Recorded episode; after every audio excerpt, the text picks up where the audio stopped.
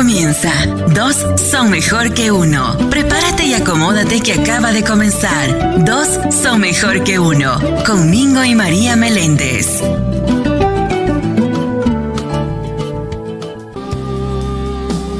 Buenas noches, muchas bendiciones. Te saluda el pastor Mingo y me acompaña mi amada esposa, la pastora María Meléndez. Y juntos somos los pastores de la Iglesia Café, Comunidad de Amor, Familia y Esperanza. Y estamos localizados en el 1901 Sur de la calle 12 aquí en la ciudad de Allentown, Pensilvania. Así que muchas buenas noches, buenas noches, pastora. Buenas noches. Buenas noches. Se me queda dormida Estoy la pastora. aquí. No, no, no, no. Tiene que estar despierta porque hoy comenzamos otra edición del programa Dos son mejor que uno. Ya desperté. Ya despertarte. ¿Quieres un cafecito? ¿Quieres un té? Eh, estamos esperando nieve para mañana, pero gracias a Dios que no llegó esta noche. Eh, estábamos ahí entre si hacíamos el programa o no lo hacíamos porque no sabía si iba a llegar la nieve antes que nosotros.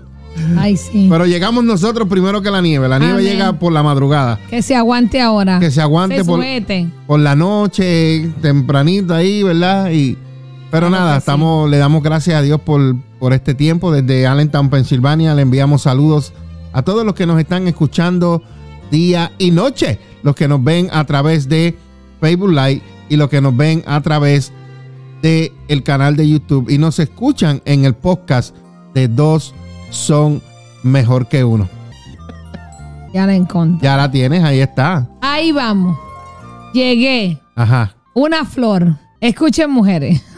Escuchen, hombres. Había una joven muy rica que tenía todo. Un marido maravilloso, hijos perfectos, un empleo donde le pagaban muy bien y una familia unida. Lo extraño es que ella no conseguía conciliar todo eso.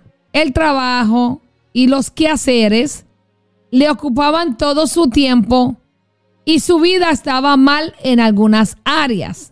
Si el trabajo consumía mucho tiempo, abandonaba a sus hijos. Si surgía algún problema, ella dejaba de lado a su marido.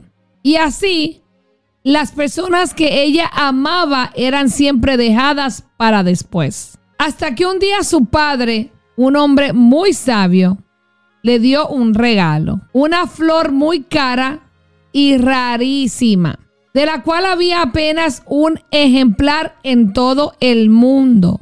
Y le dijo así, hija, esta flor te ayudará a mucho más de lo que te imaginas.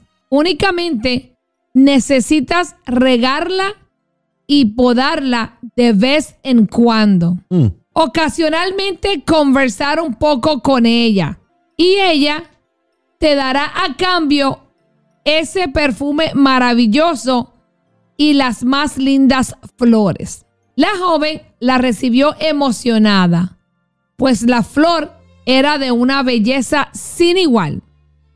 Mas el tiempo fue pasando, los problemas surgían, el trabajo consumía todo su tiempo y también su vida. Y ella continuaba confusa y no le permitía cuidar de la flor.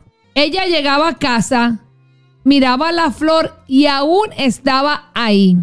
No mostraba ningún signo de debilidad o muerte, siempre linda, perfumada.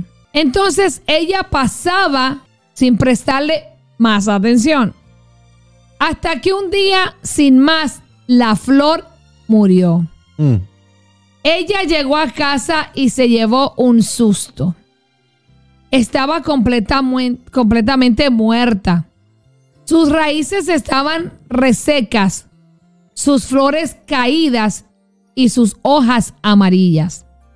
La joven se echó a llorar y le contó a su padre lo que había acontecido. Su padre entonces respondió, imagínate que eso ocurriría y no puedo darte otra flor, porque no existe otra igual a ella.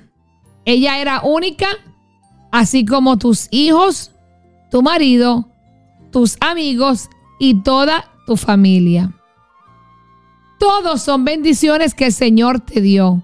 Pero debes aprender a regarlos o darlos y dar atención a ellos. Pues así como la flor, los sentimientos también mueren. Tú te acostumbraste a ver la flor viva, siempre florida, siempre perfumada, y te olvidaste de cuidarla. Mm. Cuida a las personas que amas. Y tú, cuida de las bendiciones que Dios te ha dado. Protege esa flor, pues forman parte de las bendiciones del Señor. Él nos las da, mas nosotros somos los que debemos de cuidar de ellas. Wow. Y como dice la palabra en Lucas 10, del 41 al 42, respondiendo Jesús le dijo, Marta, Marta, afanada y turbada, estás con muchas cosas, pero solo una cosa es necesaria. Y María ha escogido la buena parte, la cual no le será quitada. Y también en Eclesiastés 3.1 nos dice, todo tiene su tiempo, todo lo que se quiere debajo del cielo tiene su hora. Y Mateo 6:33, más buscar primeramente el reino de Dios y su justicia. Wow. Wow, qué linda reflexión de esta acerca de la flor. Eh, Dios nos ha dado a nosotros muchas flores, las cuales debemos cuidar. Nos ha dado nuestras esposas, nuestros esposos, hijos, amigos, familiares.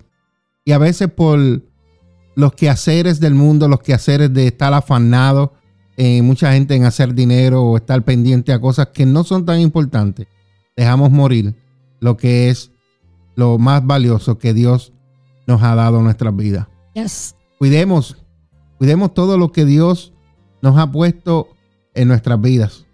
Guardémoslos, porque un día tú y yo vamos a darle cuentas al Señor por lo que Él nos ha dado en nuestras manos. Amén. ¿Algo más, pastora? Una, y una de las cosas que nosotros debemos de cuidar bien es nuestra familia. Nuestros hijos crecen rápido hoy en día. Yes. Eh, se van, se desprenden de nosotros, comienzan a realizar su propia familia y ya no va a haber el tiempo para esos apapachos, Sí. esos abrazos, esas comidas juntos en las mesas, esas películas que se veían de noche. Debemos de aprovechar mucho a nuestros hijos porque, por ejemplo, yo ahora trabajo con una agencia donde, ¿verdad? Le buscamos unos servicios a los ancianos y es fuerte cuando los hijos ya se han ido, han decidido realizar su vida en otros estados y están lejos de sus padres. Así es que debemos de conservar también el amor entre pareja, entre matrimonio, porque va a llegar un momento en que el nido se va a quedar vacío Así es. y se va a tener el uno y el otro, no va a haber más nadie. Y un perrito si tienen uno, o un pajarito, pero deben de cultivar eso ahora que estamos a tiempo, porque el tiempo que se va no regresa. Así es. Así es que vamos a cuidar mucho la flor que Dios nos ha dado en la mano. Así mismito. Hacemos una pausa Amén. y regresamos con más. En un momento regresamos con Dos son mejor que uno. Relájate.